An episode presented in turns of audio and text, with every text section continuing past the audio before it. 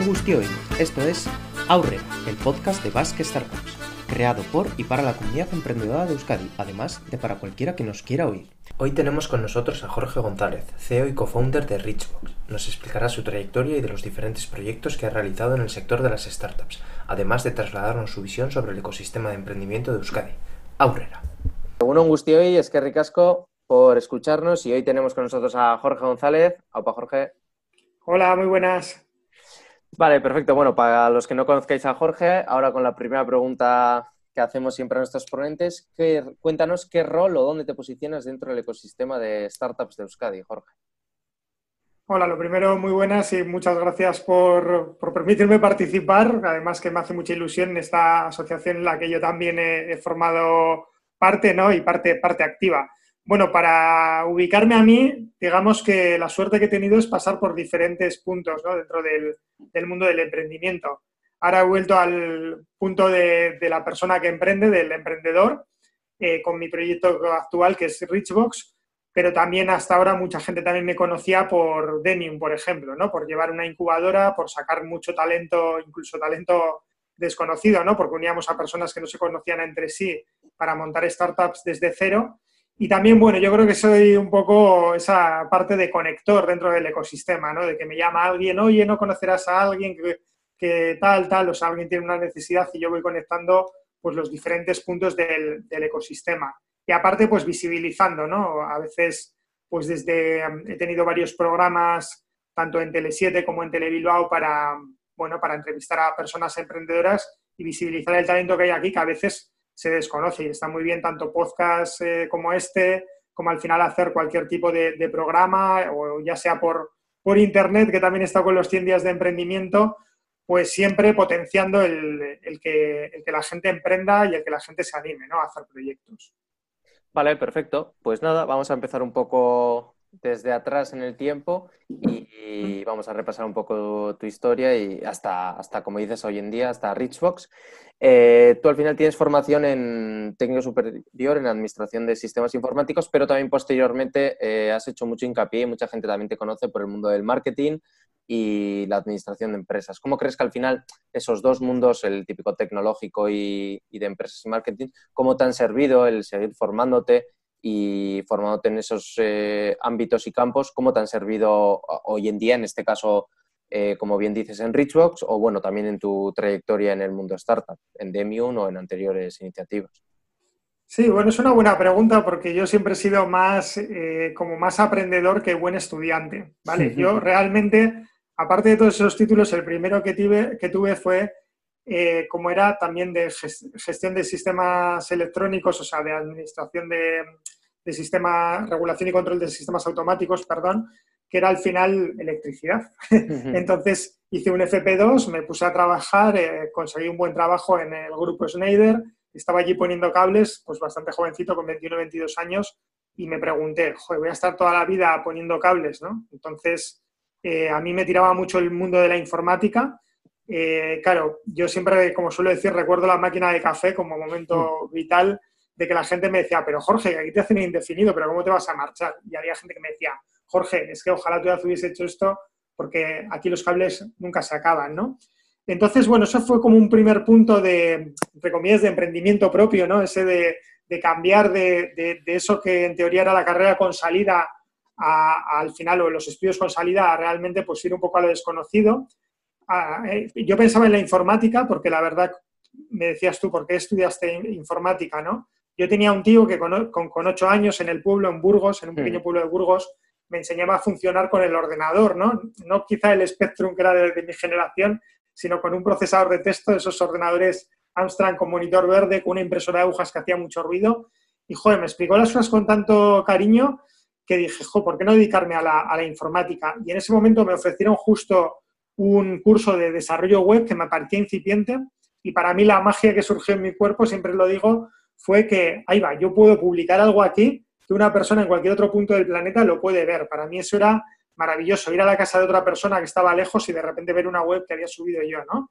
Y gracias a eso, pues al final dices, jo, hoy en día podemos montar negocios que se pueden eh, hacer en todo el mundo, aunque con la dificultad que tiene, pero no olvidemos que estas posibilidades son relativamente nuevas, ¿no? Que muchos hemos vivido también sin, sin, Internet, ¿no? Entonces, lo que es los estudios, al final, yo también he hecho muchos cursos, o sea, al final, muchos cursos. La, final, al final, para mí, eso es como, como un, eh, bueno, coger conocimientos, pero el aprendizaje para mí es la experiencia, es el hacer las cosas. O sea, para mí una cosa no se aprende si no la haces. Así que yo, sí, muchos cursos, pero sobre todo experimentado, ¿no? Eso es lo más importante.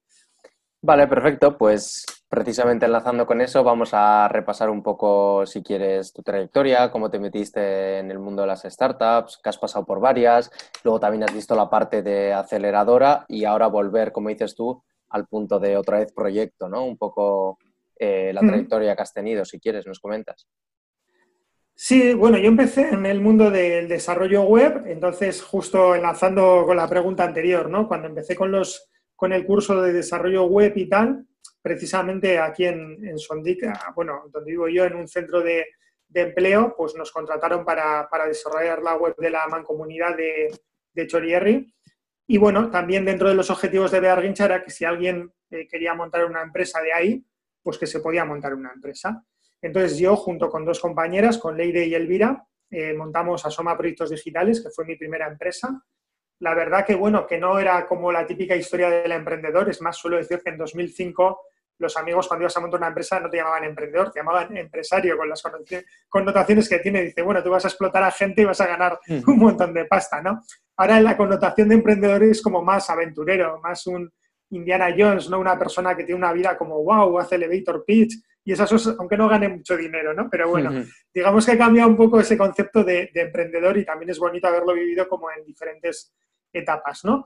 Entonces, bueno, de ahí eh, también en Asoma, lo que fue más parecido a, algo tipo proyecto startup que hicimos, fue una aplicación móvil que se llamaba Astenagusia Sobrevive, que fue una aplicación para fistas de Bilbao que empezamos a hacer en 2012, cuando casi no todo el mundo tenía smartphone y menos internet en el móvil, pero que por arte de magia se viralizó y la, la descargaron 20.000 personas. Digamos que ahí estuvo un poco el cambio de chip mental, ¿no? De, hostia, además de servicios para terceros, podemos hacer un producto que guste a la gente y que la gente lo use, ¿no? Luego descubrimos que quizá no habíamos trabajado del todo el modelo de negocio, pero sí que habíamos conseguido ese efecto wow. De ahí me llevó más adelante cuando desgraciadamente tuve que cerrar a Soma, ¿no? un poco por, la crisis y por un, montón de factores también personales, a que después eh, orientarme al mundo de las startups. ¿no? Conocí a una persona que me empezó a hablar de ello, para mí era algo totalmente nuevo, pero fue algo que me fascinó Empecé con HobbySpot, que en esa época pues, era una, red social para unir a personas con las mismas aficiones. Entonces, en esos años tenías como la teoría del bar lleno, ¿no? De que, bueno, tú monta un bar, aunque no sepas lo que vendas, llénalo de gente y tal. Fue una experiencia brutal, de, creo que estuve como un año y medio en, en HobbySpot. Sobre todo para mí una experiencia vital porque descubrí todo lo que hay alrededor de una startup, los subes y bajas, los cambios, bueno, temas también incluso pues no solo profesionales, sino también personales. Y para mí fue algo, fue algo brutal, ¿no? Descubrir esa montaña rusa que yo creo que o te, gusta o la, o la, detestas, ¿no? Después de Hobby Spot, eh, otro de los proyectos en los que como startup que estuve echando una mano en los inicios fue Drone, que es un proyecto pues, sobre drones que, sigue, ¿no? Y que al final, pues al principio del todo estaba todo por hacer, ¿no? Y bueno, ahí, ahí empezamos a arrancar el proyecto y estuve como un, un añito, el primer año. Y luego, pues sí, lo que dices, ¿no? El cambio un poco, antes de, empezar ahora con Richbox, al tema de... Yo, a mí siempre me ocurría una cosa, ¿no? Que es que cuando había emprendido, joder, al final parece que cuando me tenía que asesorar a alguien, esa persona nunca había montado una empresa, mm. ni había tenido la experiencia. Y yo decía, jo, ¿cómo hago algo para que la gente que emprenda en Euskadi o, en Bilbao eh, pueda acompañarse de personas que, ya hayan emprendido, ¿no? Y, y, muchas veces suelo decir que tenemos esas conversaciones de barra de bar, es que hay que hacer ecosistema, es que hay que hacer cosas y a veces lo que hay que hacer es tomar acción, ¿no? Fue curioso porque yo me presenté para, una, para un trabajo para Demion en Barcelona, no me cogieron, pero yo hice todo lo posible para traer Demion en Bilbao y lanzarlo desde cero. Y la verdad que fue como un poco durante dos años la cantera esta de que el First Days de los emprendedores, de juntar a gente que no se conocía y que bueno, que actualmente pues eso, hay, hay startups que, que digamos que han salido muy bien, ¿no? Como podría ser pues Asamblea, que por ejemplo para la Asociación de, de Startups es la de voto, eso es. Verba, eh, pues bueno, estarían Boxer, Up, Fisify, o sea, hay muchos proyectos que han salido, otros que se quedaron por el camino, normal en el mundo de startup, pero sí que dimos un poco esa chispilla a que la gente pudiese emprender, ¿no? Entonces, bueno, he vivido como desde diferentes puntos, ¿no? El, el, ecosistema o el mundo emprendedor. Vale, pues un poco para terminar con tu, tu aventura, si quieres cuéntanos un poco más eh, todo lo que puedas eh, sobre Richbox. Al final es algo nuevo, o algunos lo conocemos un poco de antes, pero mucha gente no, igual todavía no, no, lo ha conocido porque así oficialmente fue en el Viventur cuando empezasteis a dar más ruido, ¿no? A hacer un poco más de ruido. Sí, eso es. Al final, eh, digamos que Demium, también esto es habitual en el mundo de startup, de un día para otro nos dijo que se cerraba la sede. Y es así, ¿no? Que yo creo que, habíamos conseguido pues buenos, buenos resultados y justo ahora era cuando la, cuando la sede estaba despegando, hay cosas de, pues que no, no controlas. Al final el runway de las propias startups es así. Y eh, pues bueno, como digo yo, ¿no? Cuando te encierran, eh, te encierran no sé cuántos meses ah, y sobre todo cuando encierras a un montón de personas emprendedoras y, y, no tienes otra cosa que darle vueltas a la cabeza, pues surgen, surgen las ideas, ¿no? Junto con una compañera, Miriam, con la que había estado en, en Demium, había sido la, última directora de proyectos que habíamos tenido, pues eh, se le ocurrió, ¿no? De, oye, Jorge, mira, que es que se, se envían un montón de cosas por, pues eh, por, internet, con cajas, pero no se envía dinero. Y dije, ah, pues mira, qué buena idea. Claro, miramos el primer día y era ilegal. Y dijimos, ah, vale, pues a tomar por saco idea. Pero dijimos, bueno, una tarjeta, eh, se puede enviar una, tarjeta de crédito, de débito. Y luego, al final dijimos, jo, ¿por qué, ¿por qué no cambiar la forma en la que regalamos dinero, no? O sea, es decir, al final nosotros pensábamos, por ejemplo, ahora, normalmente cuando tienes que hacer un regalo de última hora, pues hay las box estas de experiencias, ¿no? Vamos a una voz de experiencia, tú decides lo que quieres hacer, pero hoy en día no estamos en la mejor situación para eso, ¿no? Y, lo que pensamos es, jo, ¿por qué una persona no puede regalarse lo que quiera, ¿no? Porque yo te puedo hacer un cheque regalo de una gran compañía o de un comercio, pero incluso te estoy limitando, ¿no? Gástatelo en lo que quieras, el dinero, o sea, vete a un comercio, vete a la hostelería, vete a lo que, bueno, dentro de lo que se pueda, haz lo que quieras con, con ese dinero. Entonces, Richbox, digamos que es una manera de regalar dinero pues más divertida, porque al final a la persona le llega una cajita con tu felicitación, una tarjeta de débito de hasta 250 euros, pero para desbloquear el PIN de esa tarjeta, para ver ese componente emocional, hay unas preguntas que te hace la otra persona. Oye, pues ¿cómo te llamábamos de pequeño? ¿O a qué ciudad fuimos para ver el concierto de no sé quién? ¿no? Entonces hay esa parte divertida y lúdica, que siempre es divertido de un regalo, y aparte está la practicidad de regalar dinero para lo que quieras, ¿no? Actualmente estamos en el punto de que estamos lanzando el e-commerce también eso, ¿no? Pues al final es muy complicado lanzar un e-commerce y sabemos todo lo que cuesta al final conseguir los primeros clientes, validar el producto, que no haya problemas técnicos, porque al final estás en una startup y te pasa, te pasa de todo, ¿no? Y, también estamos viendo que hay interés por parte de las empresas de este tipo de productos, ¿no? Por ejemplo, hay empresas que dicen, hostia, este año igual es más práctico regalar una Risbos que una cesta de Navidad, que igual no te puedes juntar con la familia, ¿no? En vez de un jamón, pues mira, cómprate lo que quieras. Así que bueno, estamos explorando esas dos líneas y sí que es un proyecto que, bueno, que yo creo que al final ahora lo estamos lanzando, estamos viendo a ver en Navidad cómo si generamos unas primeras ventas interesantes para ya 2021, pues, pues intentar crecer, ¿no? Ese es un poco el objetivo. Vale, perfecto. Pues tampoco vamos a desvelar mucho y seguro que en algún próximo evento o podcast o charla seguro que, estaremos. Vale, pues eh, Vamos a pasar a hablar del ecosistema de Euskadi, como siempre hacemos, y cuéntanos para ti hoy en día eh, qué es lo mejor que tiene y, claro, qué es lo peor que tiene. Mm.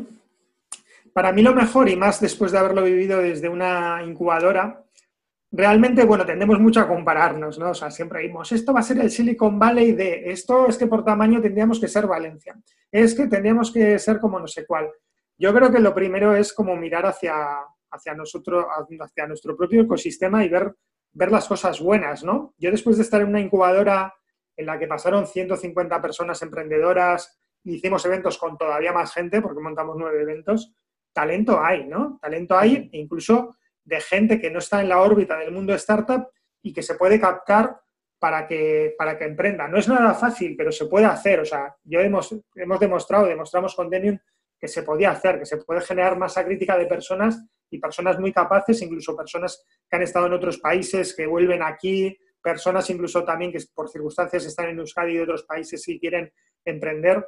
O sea, ¿qué talento hay? Yo como digo, pero tenemos que ser un poco como el Athletic, ¿no? O sea, lo que no podemos pretender es ser Barcelona o Madrid. Tenemos un mercado más limitado, pero bueno, con nuestro mercado podemos competir, ¿no? Eh, como, hace el, el, el, Athletic, perdón un poco por los de Guipúzcoa y, y, otro, y, Álava, que igual este ejemplo no les gusta tanto, pero bueno. habrá alguno que te, que te, casque luego. que me casque, sí, pero bueno, y, luego hablo de ese tema, ¿vale? Pero bueno, que con un mercado más reducido podemos, podemos tener talento. Dinero, joder, aquí hay familias con dinero, o sea, digamos que hay que dinero eh, hay en Euskadi, ¿no? Entonces es una buena noticia. Lo que pasa es que dinero para startup o para startup en primeras etapas todavía es algo que le falta tiempo y que le falta cultura, ¿no? Entonces, pero el ingrediente principal está, digamos, o sea, hay dinero, ¿no? Y yo creo que ideas, eh, o sea, ideas también, un poco cuando estamos en Demium, pues tanto de ideas que puede ser algo que necesite eh, una empresa en concreto que, y, que una startup pueda resolver, o ideas que se generen desde propios emprendedores, eh, se pueden hacer, ¿no? Como el caso de Verba o como el caso de Asamblea, que son ideas que vinieron de los propios emprendedores y que ahora son startups que valen millones. Bueno, me estoy refiriendo mucho a Denium porque es lo que conozco, porque luego hay una cantidad de gente que si te mueves por ahí, eh, no solo en Vizcaya, en Álava, en, Guipúzcoa, te mueves y, conoces proyectos increíbles, ¿no? Y gente, y gente increíble. Entonces yo creo que la materia hay, eso es lo mejor. Digamos que lo peor, un poco, pues también lo que te decía, ¿no? A veces estamos como, ay, Vizcaya, que he dicho una cosa de vizcaínos, uh, cuidado que los de Álava se enfadan. Mm quizá esta, o, o, Guipúzcoa, o al revés, ¿no? Que quizá a veces pues no pensamos en global, ¿no? Como, como, como Euskadi y a veces estamos muy atomizados. O sea, yo como persona emprendedora, una de las cosas que sí que me ha ocurrido y de siempre y que, que, lo he contado, vamos, que lo he contrastado con mucha gente que está emprendiendo, es, joder, es que hay tantas cosas porque tenemos una ayuda pública también que es muy buena, es excepcional, pero resulta que es que yo voy a emprender y no sé por dónde empezar, porque hay una amalgama de agentes que yo es que no sé si, si este de aquí, para un proyecto como el que tengo, interviene o no, oye, ¿cómo van las ayudas? Tal. Digamos que ese es un poco el déficit de un poco de unidad. Y por otro lado también, pues esa inversión, pero esto sí, yo creo que sería igual que, estuviésemos en casi en cualquier sitio, quizás esa primera inversión privada en primeras etapas también es un poco complicada de, bueno, de, acceder, ¿no? Entonces, digamos que por ahí yo creo que están un poco los puntos de mejora, ¿no? De un poco de, de que se sepa un poco todos los agentes que hay, tanto emprendedores como, como agentes que ayudan al emprendimiento, y bueno, pues esa inversión privada, incentivarla de algún modo, ¿no? Vale, bueno, has comentado un tema bastante interesante te voy a preguntar sobre él, es al final el tema de colaboraciones o acciones mm. conjuntas entre agentes de cualquier tipo de las diferentes provincias. Al final somos una región bastante mm. pequeña y manda narices que no hagamos cosas conjuntas o mm. se repitan, ¿no? Al final, pues lo que dices tú, desde ayudas hasta eventos del mismo tema la misma semana en diferentes sitios y un poco ese, ese tipo de cosas, ¿no? ¿Cómo crees que se podrían mejorar las relaciones y el hacer más acciones entre agentes de diferentes provincias? Sí, bueno, en primer lugar hay que decir que hay gente, pues vamos, yo la gente que me he encontrado, sobre todo gracias a Denium, he podido mm, tener mucho contacto con, muchas instituciones y, conocer un montón de personas de diferentes ámbitos, de la banca, los VIX, eh, al final, bueno, universidades y tal. Yo creo que hay gente muy válida y muy capaz, incluso, pues ahora eh, aquí en Bilbao, un poco Bilbao de Quincha, etcétera y al final es que, y que se está preocupando pues, también por el tema de, startups eh, y, bueno, y todo lo que supone, ¿no? Sí que es cierto, o sea, yo creo que hay buen trato, incluso, o sea, hay veces que hay agentes que sí han juntado un poco a, gente diferente y yo creo que no, no es que haya ningún mal rollo entre, entre nadie o para mí, para mí no lo hay, es más, lo que digo, he conocido gente estupenda, pero sí que es cierto que falta como un poco esa capa, ¿no? de, de alguien que pueda dinamizar un poco todo lo que, lo que existe y que visibilice qué, agentes, qué agentes hay. ¿no? Y, un poco creo que también tiene que haber un cambio cultural en cuanto a que, a que estamos entre todos, un ecosistema está para potenciarnos todos entre todos, ¿no? No, oye, yo, mi, mi ente no tiene sus emprendedores, no, no, no, no. Oye, ¿cómo hacemos para que una persona que emprende en una universidad de repente vaya después, pues igual salte de la incubadora de la universidad a otra incubadora que haya que le lleva un paso más allá, que pase de esta inversión pública a esta inversión privada, ta, ta, ta, ta, o sea, para que saquemos más proyectos, porque es que creo que hay algo que no se entiende o que quizá no, no tenemos esa visión, que es que un proyecto, vale, o sea, si, lo pones en plan Gollum, no de este proyecto es mío o este emprendedor es mío, eh, joder, a veces igual está restando posibilidades. Porque es bueno al final que a veces, eh, joder, también como, como vascos, bueno, creo que, luego lo, hablamos, ¿no?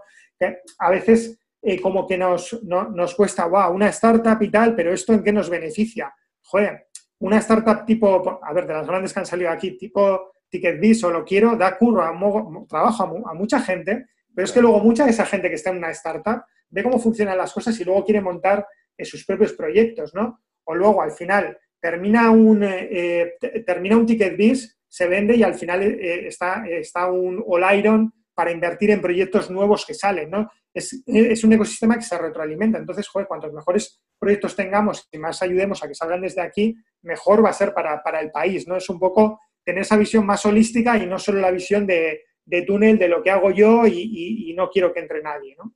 Sí, al final, bueno, ya lo hemos comentado muchas veces, fuera del podcast y demás, cuando quedábamos, que un claro ejemplo de un progreso o la salud de un ecosistema siempre suele ser el efecto mafias, ¿no? Al final, que lo que dices tú, ¿no? Que en TicketBits hayan montado, luego montaron Iron, gente que estuvo en TicketBits, por ejemplo, como Unai Carmona montó ahora Coven, eh, del CMO de TicketBits eh, ha montado eh, a Planet, creo, y bueno, ese tipo de cosas que se retroalimenta el ecosistema en ideas, talento y dinero, es al final lo que hace prosperar el, ecosistema. Pero bueno, es como dices tú, al final falta un poco de cultura y evangelización en el tema de que esto es bueno, ¿no? Sí, y tiempo, ¿vale? Porque al final eh, hay, una cosa que se nos olvida muchas veces, porque lo que digo, ¿no? Pues la típica comparación es con Valencia. Valencia creo que llevan 11 años o 12 ya con una asociación de Business Angels, llevan con un montón de, de incubadoras también privadas, ¿no? Porque aquí está muy lo público, pero es decir, que a veces hay que saber cuándo empiezan las cosas, o sea, que, esto tiene todavía un, recorrido a nivel de tiempo, ¿no? Hacen falta acciones, hace falta dirección. Yo siempre, mi pregunta siempre la suelo decir, es, dentro de 10 años, ¿por qué una persona que esté, por una persona de Euskadi y de fuera de Euskadi se vendría a el País Vasco a emprender? ¿Qué, tiene el País Vasco que digas, jo, me voy a ir al País Vasco porque, aparte de se come bien, ¿qué sería lo siguiente, ¿no? A nivel startup que dirías, jo, es que voy al País Vasco porque ta, ta, ta, ta, ¿no? Lo mismo que en Valencia sí que tienen mucha eh, eh, incubadora, aceleradora privada y dices, no, es que hay un ecosistema de, incubadoras que me puede interesar y tiene un tamaño, pues bueno, más pequeño que Madrid y Barcelona. País Vasco, oye, ¿por qué me iría ya a emprender? ¿no? Y esa es la respuesta que entre todos tenemos que hacer, que se responda dentro de 10 años para, para que se identifique con algo, ¿no? Vale, perfecto. Pues nada, eh, para finalizar vamos a hacer eh, las preguntas de siempre. La primera es qué es lo que más te gusta a día de hoy de tu trabajo y luego ya la, segunda sería que nomines o que nos comentes a alguna persona para que venga a futuros podcasts. Sí, bueno, a mí lo que más me gusta en este momento o de este momento vital mío sería el poder dedicarme a, a mis propios proyectos, ¿no? Sí que es cierto que que Demium, por ejemplo, fue una etapa muy bonita, ¿no? Porque al final me permitió eh, conocer a mucha gente, ver cómo nacían proyectos desde cero. Eh, pero al final, digamos que mis dos últimas etapas profesionales, también estuve en Frikitech, en una empresa de desarrollo web y marketing digital, era como atender a, todo el mundo, ¿no? Y, bueno, atender a, en Frikitech a los clientes y compañeros y en, eh, y en Demium a, a, las personas que estaban emprendiendo, ¿no? Y ahora cuando tú te pones a emprender o cuando me pongo a emprender, también esta situación tan, tan particular, ¿no? En la que tengo un equipo, pero al final, joder, estamos cada uno ahora en nuestra localidad por la situación que nos toca vivir, pues bueno, yo creo que lo, mejor que tengo es eh, poder tener la oportunidad en este momento de hacer mi propio proyecto, no solo esto, sino que también fuera parte del mundo startup, estoy sacando un libro, eh, digamos que estoy haciendo cosas que, que, joder, que gracias por que doy las gracias cada día de por tener esta, esta oportunidad, ¿no? Y siempre, también un una de las cosas que me enseña estar muy metido en el mundo startup es que las cosas pueden cambiar, ¿no? Y que pueden cambiar de hoy para, para mañana, ¿no? Como pasó con Demium, que nos dijeron un día a las 6 de la tarde, mañana está cerrada la sede, ¿no? Entonces, Richbox puede ir súper bien, puede ir un momento que digas, ay, no, pues nos hemos equivocado y tenemos que pivotar, podemos cerrar, se puede ser que se reconvierta en un proyecto nuevo. Entonces, también estar abierto a lo que, a lo que venga. ¿no? Yo creo que es un momento eh, ahora como para estar muy, muy en el presente e ir construyendo el futuro, pero sobre todo estar muy en el presente e ir adaptándose, adaptando a lo que, a lo que haga. Y bueno, lo que me decías de nominar a alguien, pues bueno, mira, ya que, mm, ya que he hablado bastante en esta entrevista también de la etapa de, de Demium, yo creo que alguna de las chicas de, que son CEO de alguna de las startups, pues estaría bien que, que pudieses entrevistar, como por ejemplo el Merez de Boxer o por ejemplo Alexandrina Grosu, que es de la CEO de, Escape Up. Y si, bueno, si queréis salir para Áraba o así, pues también estaría bien a... Ojalá. Sí, Sí, sí, a Maitán Chavarri del VIC, por ejemplo, que también tiene mucha experiencia en proyectos europeos y tal. Vale. Y, bueno, y a Guipúzcoa, pues bueno, ya te dejo porque si no te voy a llenar el podcast, pero no sé, yo creo que estaría bastante bien, ahí puedes hablar con Marisa Riola también de los VIC o con, un montón de gente. Mm. Vale, perfecto, pues lo tenemos en cuenta y es que recasco, Jorge. Muy bien, pues nada, gracias y sobre todo, pues eso, muchas gracias por la labor que estáis haciendo, ¿vale? A ti, por participar. Vale.